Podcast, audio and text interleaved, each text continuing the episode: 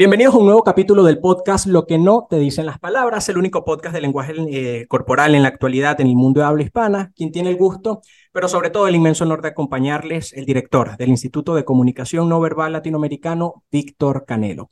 Por supuesto, la invitación es a que se suscriban, comenten y compartan este contenido que hacemos por y para ustedes y recuerden activar las notificaciones para que les llegue todo el contenido que estamos eh, suministrando a través de las distintas plataformas, específicamente a través de YouTube.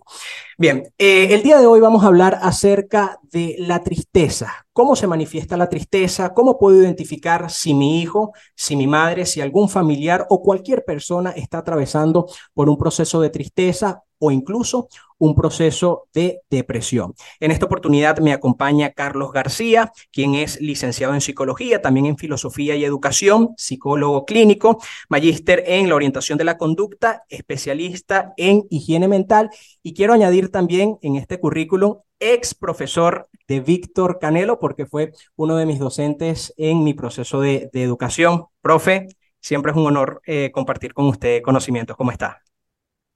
Todo bien, Víctor. Gracias. Gracias. Honrado de, de esta invitación y, de reencontrarme también contigo ya fuera de otro escenario que no es precisamente un aula de clases. Bueno, profesor, yo creo que esto va a ser eh, un capítulo que pueda ayudar muchísimo a las personas a identificar eh, cuándo tenemos que comenzar a estar alerta si este proceso de tristeza o este proceso de depresión ya está alcanzando unos, unos niveles que, que es eh, necesario eh, brindar ayuda. Antes de esto, me gustaría, eh, ¿cómo definiría Carlos García qué es la tristeza? La tristeza es una emoción básica, necesaria, displacentera, porque eso no lo podemos negar, solo que es necesaria. Necesaria porque ella te va a permitir elaborar una pérdida, esa situación, esa adversidad, ese conflicto, ponle el nombre que quieras, divorcio, fracaso económico, ruptura amorosa, migración, esa pérdida es necesaria elaborarla, porque si no se queda, vamos a decirlo así, como una materia pendiente, como algo que no se elaboró, como algo que no se, se atendió en su momento. Y la tristeza es la oportunidad. Todas las emociones son necesarias, Víctor, no son ni buenas ni malas. Son necesarias, son adaptativas y en el caso de la tristeza, lo que te va a permitir es precisamente eso, elaborar el dolor de esa pérdida que no sabemos cuánto puede durar, porque va a depender de los recursos emocionales que tengas. Hay gente más fortalecida que otras por razones de vida, por, por, por, por su historia personal. Pero en conclusión, la tristeza es una emoción necesaria, adaptativa, que te permite elaborar una pérdida. Eh, hay uno, eh, uno de los psicólogos que más ha aportado en el ámbito de la comunicación no verbal, es el psicólogo Paul que es incluso uno de los psicólogos más reconocidos del siglo XX, en donde él habla acerca de este libro que se llama El rostro de las emociones y desglosa el tema de las emociones, bien sea alegría, rabia, miedo, asco y por supuesto la tristeza. Y él habla sobre cómo identificar realmente si una persona está sintiendo eh, una tristeza real. Ahora, algo que él destaca, que usted también acaba de, mencionar, es que las emociones no son buenas ni malas, son funcionales o disfuncionales. Ahora bien, ¿cómo saber cuando una tristeza ya está sobrepasando los límites y, estamos llegando a una depresión?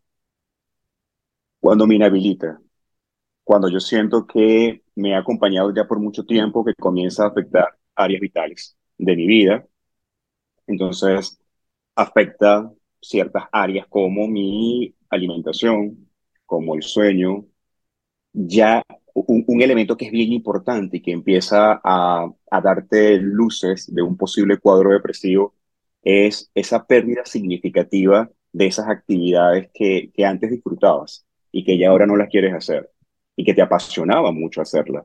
Y comienzas a distanciarte, ya, ya, ya no tienes ese ánimo para poder hacerla.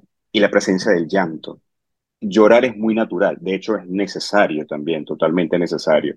Ahora, si este llanto se hace ya muy prolongado, estamos hablando por lo menos 15 días en estas circunstancias de llanto profundo, una, un desánimo total para las actividades que, que inicialmente siempre habían sido muy significativas para ti y una apatía, un desgano. Ya cuando están esos tres componentes allí, esa tristeza ya no es una tristeza natural, es una tristeza patológica. Eh, ahora bien, ¿cómo podríamos eh, gestionar la emoción de, la tristeza y bueno, que la persona logre identificarla, sobre todo porque en los procesos de duelo, eh, la tristeza lógicamente va, va a estar presente. Ahora, el manejarla, ¿cómo desde la psicología, o por lo menos Carlos García, cómo, cómo recomienda gestionar esta, esta emoción para que no pase a una depresión?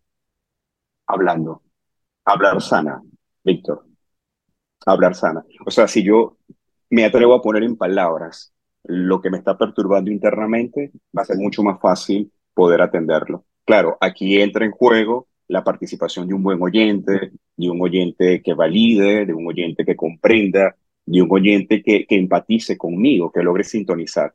Y es lo que lamentablemente hoy día nos hace mucha falta. Si yo te expongo una situación que me aqueja y tú me sales con que, bueno, Carlos, pero no es para tanto, ya ese no es para tanto, me, me pierdes. A mí me pierdes. O sea, como persona, si yo me vacío con alguien y le confieso algo a una persona que me está preocupando y esa otra persona me, me, dice una expresión tan invalidante como que no es para tanto, no te preocupes, tú vas a poder con eso, ya automáticamente me pierde y ahí dejo la conversación.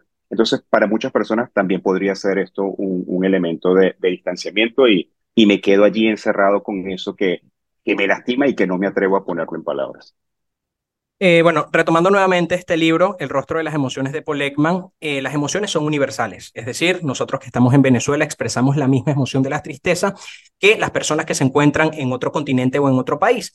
Ahora, lo que sí varía es el tema de cómo yo expreso esa emoción, porque por cultura, por creencia familiar, también nos enseñan los hombres no lloran. Entonces allí es cuando se comienza a limitar esta, eh, esta, esta emoción, esta tristeza, y quizás no la drenamos de una manera correcta, sino que la reprimimos. Ahora, desde eh, el lenguaje corporal hay tres características que caracterizan la tristeza.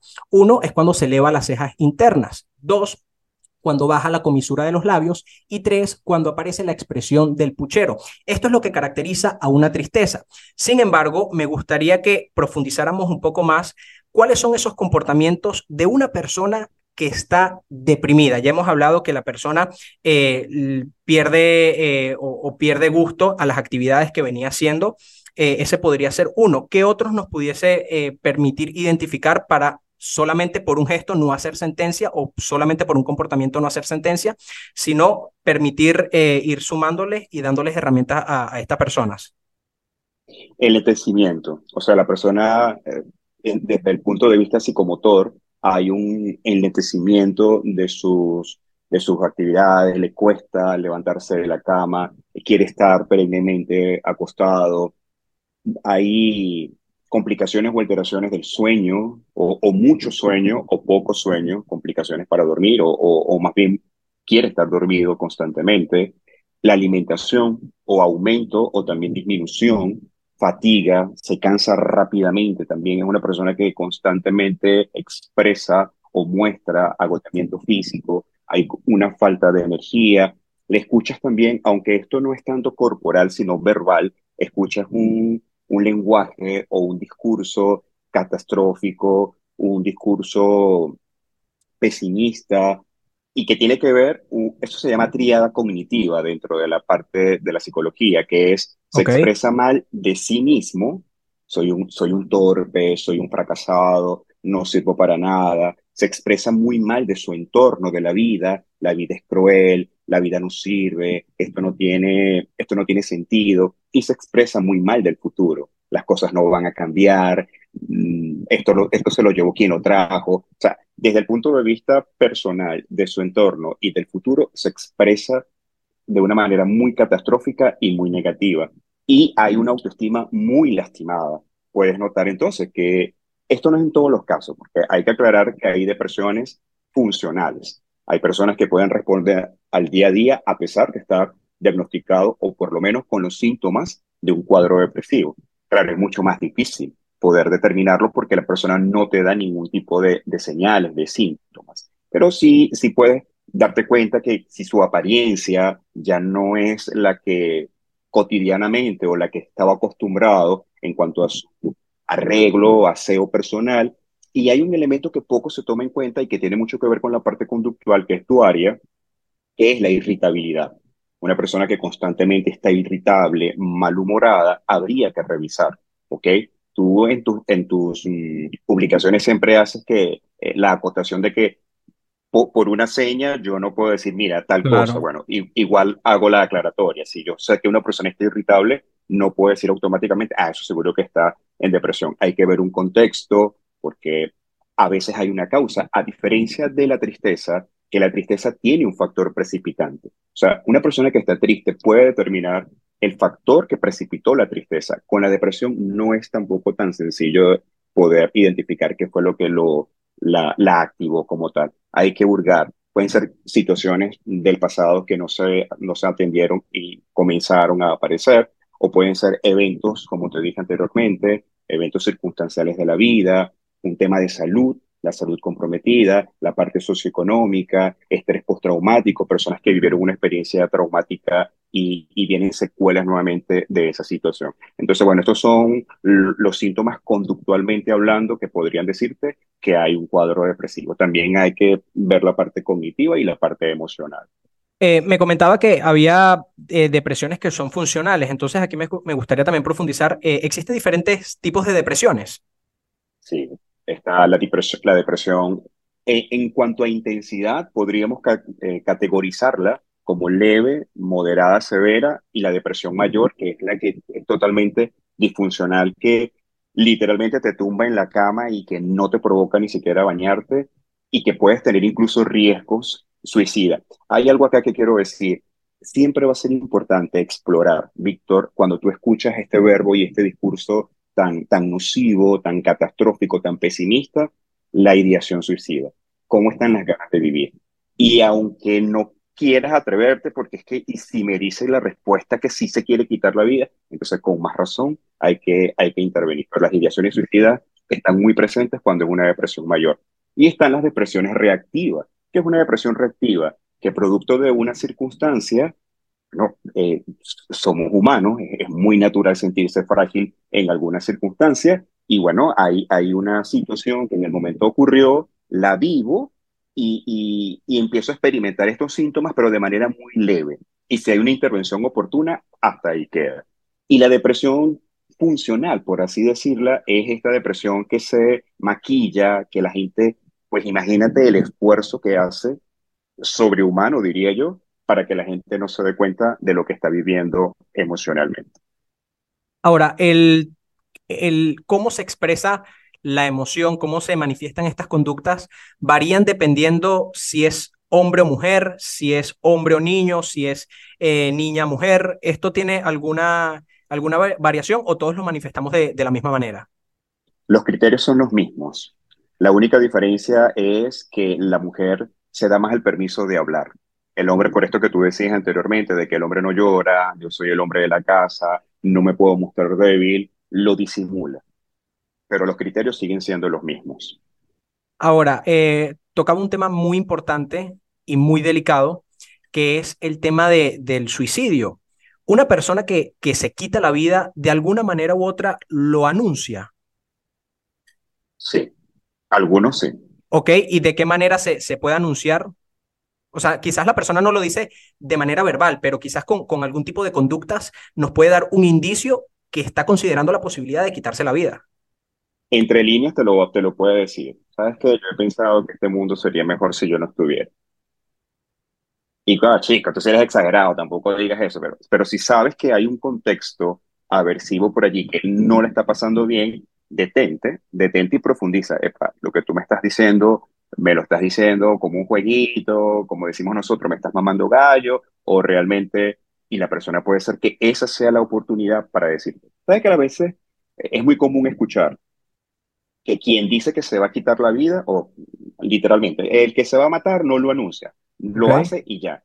No, al contrario, sí lo anuncia. Lo que pasa es que no, no captamos la señal. Ah, que él quiere llamar la atención, con más razón. Es que es real, o sea, hay un grito ahí desesperado de, de atención. La depresión, Víctor, yo que, que la he visto en persona encarnada, realmente es, es ruda. Es ruda, es hablar con la tristeza en, su plena expresión. O sea, lo que te dicen los libros en cuanto a los criterios diagnósticos, en cuanto a lo que es el verbo, los pensamientos, las emociones, es todo real. pero no es igual verlo en un libro que tú lo lees y que te lo puedes aprender para un examen, a que tú tengas a la depresión allí al frente y hablándote de que yo no sirvo, es que yo soy fea, de repente una mujer que te puede decir, oh, yo soy un inútil, que te puede decir, caballero, y puede tener logros académicos, puede tener un estatus económico la persona, puede tener eh, habilidades para hacer tantas cosas y bueno, ahí es donde está el, el, reto y el desafío de nosotros los psicólogos de conectarlos a la vida, porque ese es un elemento también muy importante dentro de la depresión. las personas están muy desconectadas con lo que significa el sentido de la vida. ¿Qué puede hacer en este caso las personas que conviven con personas que están eh, eh, atravesando un, un, proceso de, de, depresión? Porque, eh, o por lo menos hablo desde, desde la cultura venezolana, no me atrevo a decir que esto es parte en Latinoamérica, porque bueno, esto varía mucho dependiendo de cada país, pero como usted comentaba, hay muchas veces que el, en, en, Venezuela se dice, estás exagerando, este solamente está buscando llamar la atención, pero ¿cómo puede hacer la persona que convive con una persona que está deprimida? ¿Cómo se, puede, cómo se le puede ayudar? Primero, creyéndole a lo que te dice. Okay. Segundo, validándole todo lo que te expresa. Yo diría también que en medio de esa validación, no utilizar palabras cliché, palabras balurdas que, que, que no llevan a nada. O sea, no, no hay que ser un experto en este caso, para las personas que, que, nos, nos, van a escuchar, nos están escuchando, no hay que ser un experto. Con, con solo decir, ah, yo estoy aquí, lo que esté a mi alcance, yo te puedo ayudar, yo no soy un profesional, si quieres juntos, vamos a buscar, yo conozco un psicólogo, vamos a revisar qué psicólogos están por allí que te pueden atender, o sea, estar allí, sencillamente eso, validar, creerle y mostrarle a la persona que puede contar contigo. La red de apoyo es totalmente fundamental, Víctor, muy fundamental. Yo no digo que no se pueda salir a solas, te va a costar más, igual que la parte farmacológica. El binomio medicación o psicofarmacología con la parte psicoterapéutica es el binomio o es la, la propuesta terapéutica más apropiada. No todos necesitan medicación, ciertamente, sin embargo, cuando es necesario, hay que hacerlo. La red de apoyo hay que buscarla un amigo, un profesor, si de repente es un joven que está en el colegio, uno que está en la universidad, en la empresa donde esté trabajando, un vecino, siempre hay alguien que te puede ofrecer esa ayuda. Y si no, pues acudir a, dependiendo de las creencias religiosas, bueno, si soy católico, una iglesia católica, una iglesia evangélica, adventista, o no sé, una academia donde practiquen estas corrientes espirituales, yoga, meditación, buscar esa, esa alternativa, porque la, red de apoyo es bastante fundamental en este sentido.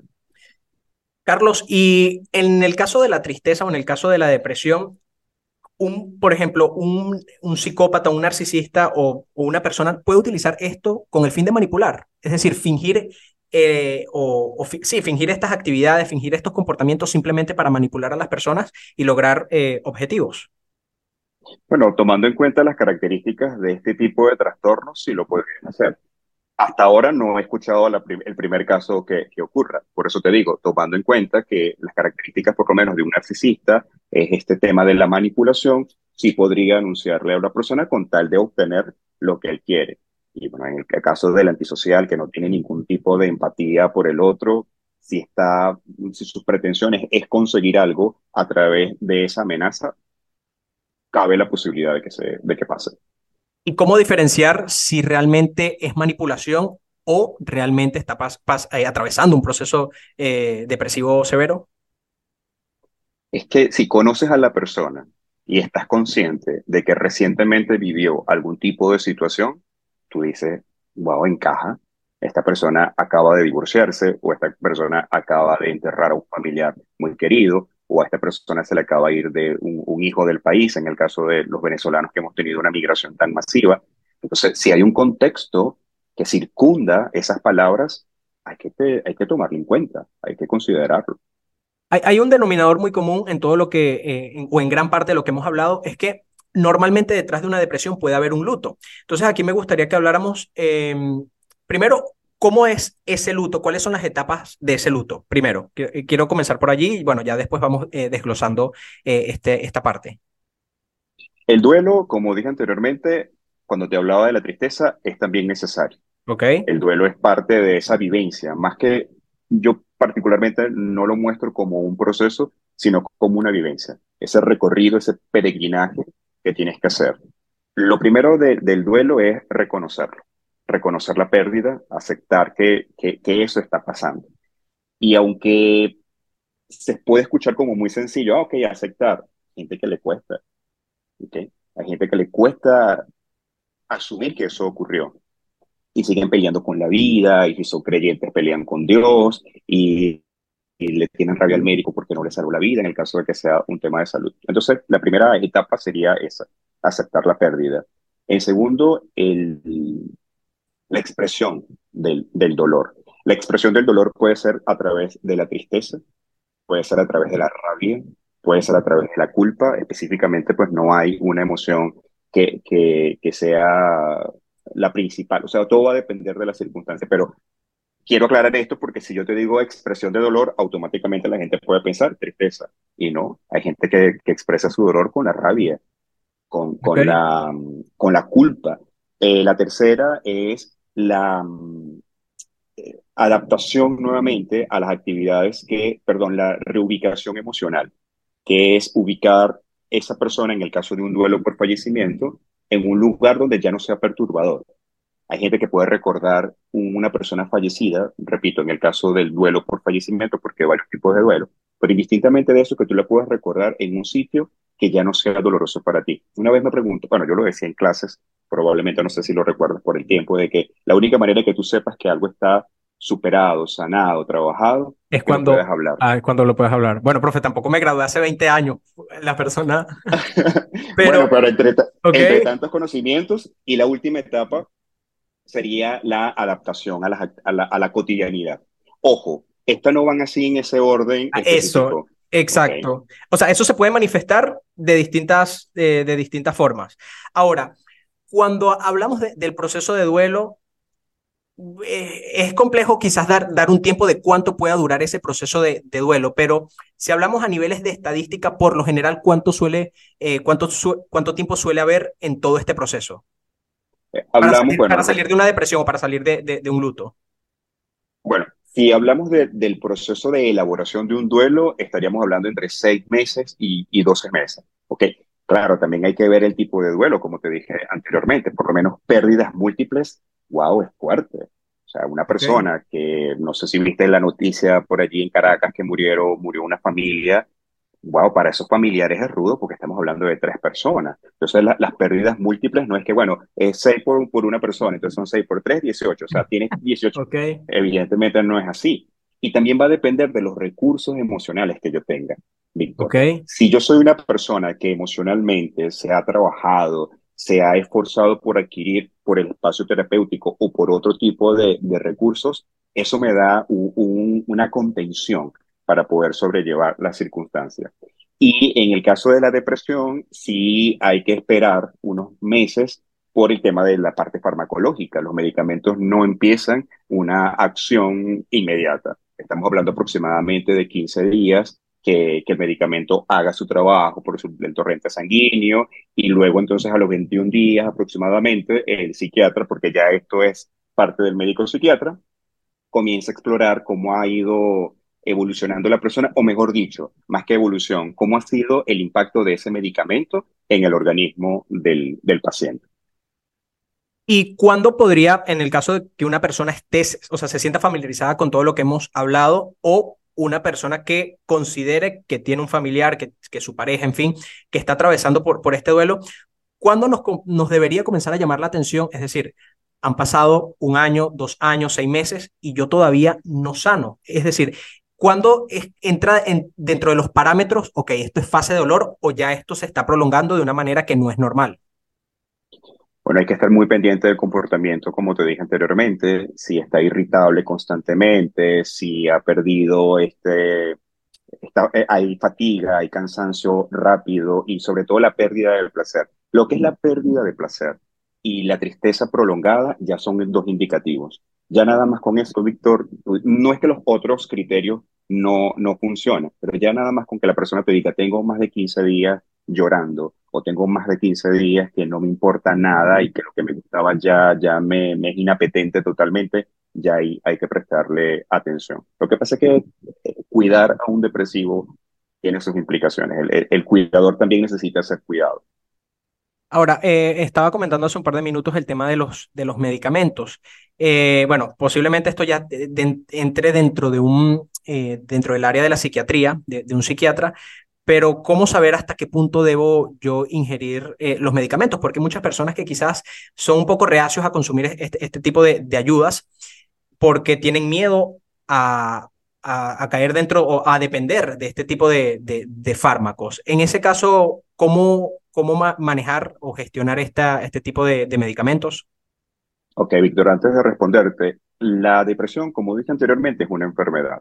Okay. Y toda enfermedad necesita de un tratamiento y, muchos, así como, como una diabetes o así como una hipertensión, tienen un, tratamiento que bajo la supervisión y la vigilancia médica no pasa nada. El, tema de los medicamentos no es que te va a causar algún tipo de adicción. El problema está cuando se hace de manera desordenada e irresponsable, que la gente se automedica. El, el psiquiatra sabe en qué momento ir bajando las dosis respectivamente. Entonces, yo sé que hay mucha postura con respecto al uso de los medicamentos, pero el medicamento lo que te va a hacer es un aliado. La, la parte psicofarmacológica es un aliado para salir más, más pronto.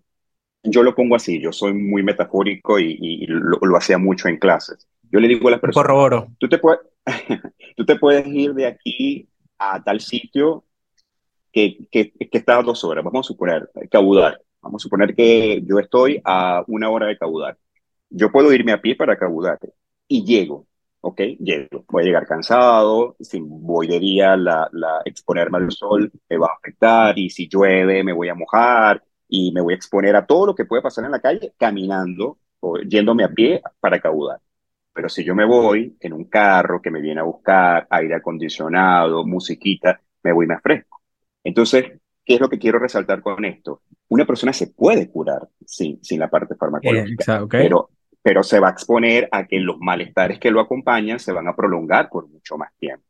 Entonces, si, si, si estos malestares están sumamente intensos, porque estamos viendo que es una depresión mayor, que la voluntad está comprometida, en, dentro de estos criterios está la bulia, que es que la voluntad la persona no le provoca. Y ahí es donde yo le digo a la persona, claro, también depende mucho de las condiciones en las que se encuentra. Aunque no te, es, mi consigna que le digo a, a mis pacientes que están en este caso aunque no tengas ganas, hazlo. Pero es que no me provoca, aunque no tengas ganas, hazlo. Porque las ganas van a aparecer. No esperes tener ganas para hacerlo. Bueno, mire, es que a mí me gusta mucho bailar, que no me provoca bailar por lo que ya sabemos de que no tiene, porque tiene su voluntad comprometida. Entonces yo le digo, no importa, aunque no te provoque, hazlo. Así sean dos segundos. Yo, yo cuando veo que el paciente en, las sesiones se ríe o que la, si es una dama eh, ya carga un brillito en los labios. Víctor, créeme que para mí eso es wow. un gran avance.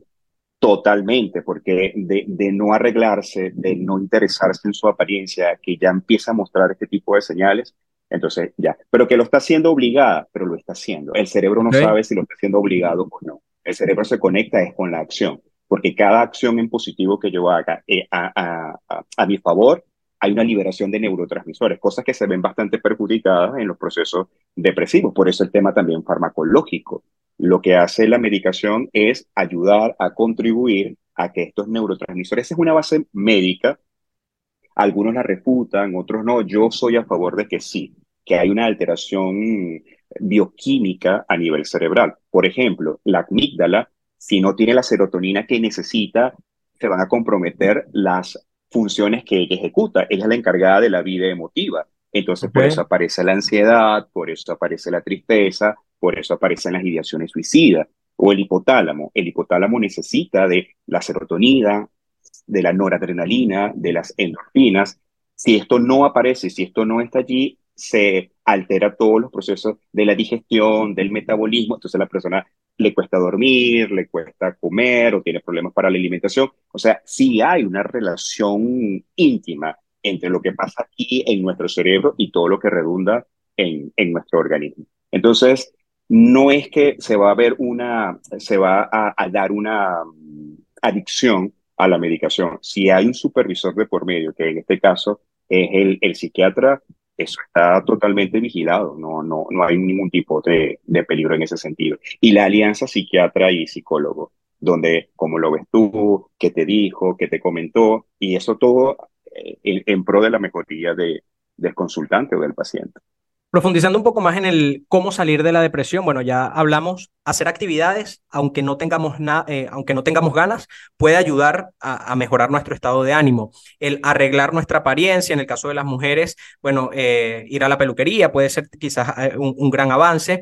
en el caso de los caballeros, ¿qué, ¿cuál podría ser ese ir a la peluquería? ¿Qué actividades no, nos, nos puede ayudar a sentirnos mejor?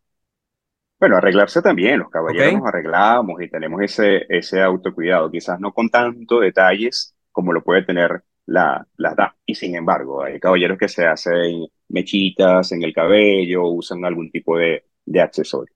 Hay una, una terapia, se llama terapia matutina, fue eh, propuesta por unos psicólogos de Los Ángeles, California, de una universidad de allá, que habla de levantarse antes de las 7 y 30 de la mañana. Okay. Cuando te despiertas, cuando te despiertas, hacer un estirón, ¿okay? Lo, lo, no es levantarse de inmediato, sino por lo menos estirarte muy suavemente y levantarte de inmediato. El permanecer en la cama es fatal para estos cuadros. ¿Por qué? Porque cuando tú vas a dormir, aumentan los niveles de cortisol. El cortisol es la hormona del estrés. estrés okay. Entonces, claro, porque el cuerpo o porque el cerebro aumenta la producción de cortisol? Porque vas a dormir. El cuerpo dice, esta persona no va a hacer nada, o sea, lo que vas a descansar y el cortisol más bien lo va a ayudar a dormir en profundidad.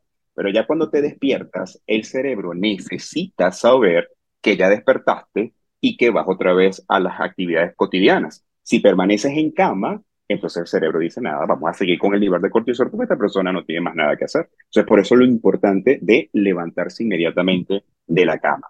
Una ducha con agua fría, una ducha sencilla. La gente cree que es esa ducha relajante. No, no, no. Es humedecerse para que aumenten los niveles de adrenalina y de serotonina, porque eh, el, cuerpo con el contacto del agua fría hace que esta producción aparezca. Una caminata rápida. ¿Por qué la caminata rápida? Y aquí vamos con el tema del lenguaje corporal que, que, que bien lo dominas. Si, si yo salgo a la calle, Víctor, con, y, y de hecho la persona me lo confirma, ¿cómo caminas? Y me dice, bueno, o cuando yo le digo, caminas con los ojos caídos, con los hombros caídos y la mirada al suelo y lento. Sí. Entonces, claro, si ese es el comportamiento en un cuadro depresivo, vamos a hacer que el cerebro se conecte con el bienestar. Las personas no siempre han estado así, Víctor. Esa es una, una, una reflexión que yo también les hago. O sea, tú no, tú no has vivido toda la vida en esta circunstancia. Vamos a conectarnos, vamos a hacer que el cerebro refresque nuevamente esos episodios de bienestar y de satisfacción que has tenido. Entonces, la caminata rápida es una manera de engañar al cerebro. O sea, una persona que está caminando rápido, el mentón arriba y haciendo contacto visual con las personas que se va encontrando a la calle, no da en ningún momento apariencia de que está en un cuadro depresivo. Entonces, hay que engañar al, cuerpo haciendo esta caminata rápida y no lenta. Y eh, escribir. Ahí, ahí lo que es la escritura emocional, donde la persona puede vaciar todas estas situaciones que, que le son difíciles compartir de manera verbal verbal y las puede, y la puede escribir. Y hay una investigación que se hizo de escribirle a personas que, están dentro de esta misma terapia matutina, que es escribirle a personas que son muy significativas para mí. Cuando tú le escribes a una persona que, que representa para ti efectivamente algo o alguien muy importante, hay una activación del lóbulo prefrontal. Y el lóbulo prefrontal tiene que ver con las emociones. Entonces, claro, estás poniendo a trabajar esa área de una manera afectiva y efectiva que va a ir contribuyendo. Esto no es de un día para otro.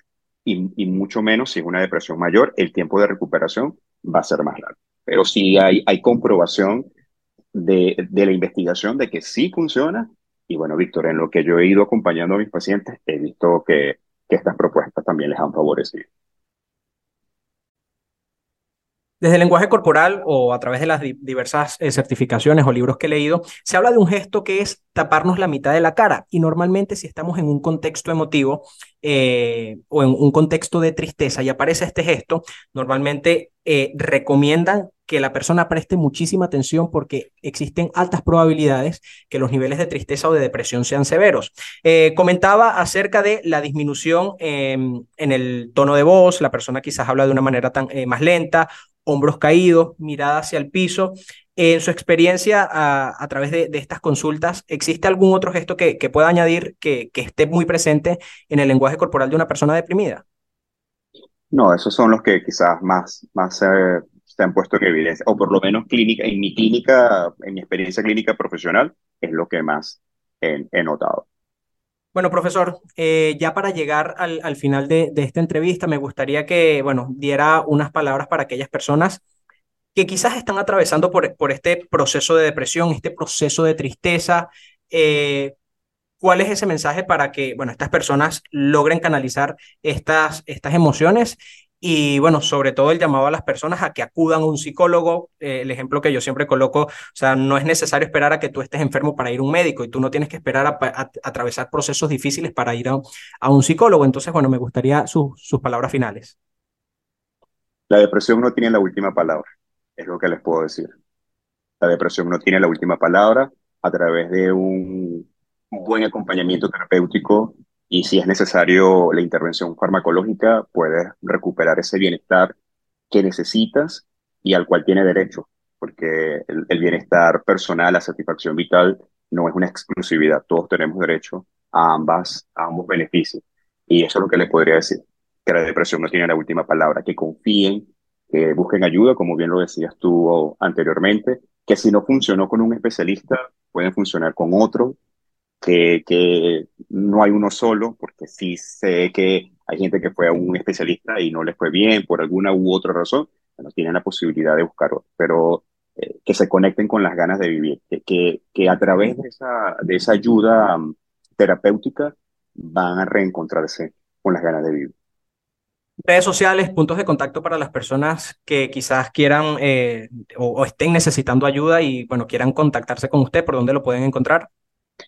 Por ahora, mi cuenta de Instagram, arroba Carlos A. García D. Bueno, profesor. Me pueden escribir por allí. Seguro. Y bueno, profesor, agradecido de, de, poder eh, entrevistarlo en este podcast. Como comenté anteriormente, Carlos García fue uno de mis profesores en, en, mi etapa eh, escolar y bueno, bastante he aprendido de él a lo largo de, de todos estos años. Y bueno, espero tenerlo próximamente en otro episodio para hablar acerca de la psicología, que sin duda alguna creo que es una de las herramientas que más ayuda a las personas para, para el bienestar. Así que muy agradecido por, por esta entrevista. Gracias a ti, Víctor, por, por, el espacio, por la oportunidad y gracias por visibilizar la depresión. Nunca, Víctor, nunca será necesario, nunca va a ser suficiente, perdón, hablar de depresión. Siempre va a ser necesario hablar. Esto no es un tema que pase de. Así que gracias en, en nombre de todas las personas que están padeciendo un cuadro depresivo por, por abrir un espacio para hablar de este tema. Muchas gracias en nombre de todas esas personas. Las conozca o no las conozca. Bueno, de esta manera llegamos al final del podcast Lo que no te dicen las palabras, el único podcast de lenguaje corporal en la actualidad en el mundo habla hispana. Quien tuvo el gusto, pero sobre todo el inmenso honor de acompañarles, el director del Instituto de Comunicación No Verbal Latinoamericano, Víctor Canelo. La invitación, por supuesto, es a que comenten, se suscriban, activen la campana de notificaciones para que les llegue todo este contenido que hacemos por y para ustedes. Y les recuerdo que todo esto es bajo la producción de Fabián Morales y la dirección de Carlos Peña, mejor conocido como arroba Carlos Creando, y será hasta una próxima oportunidad.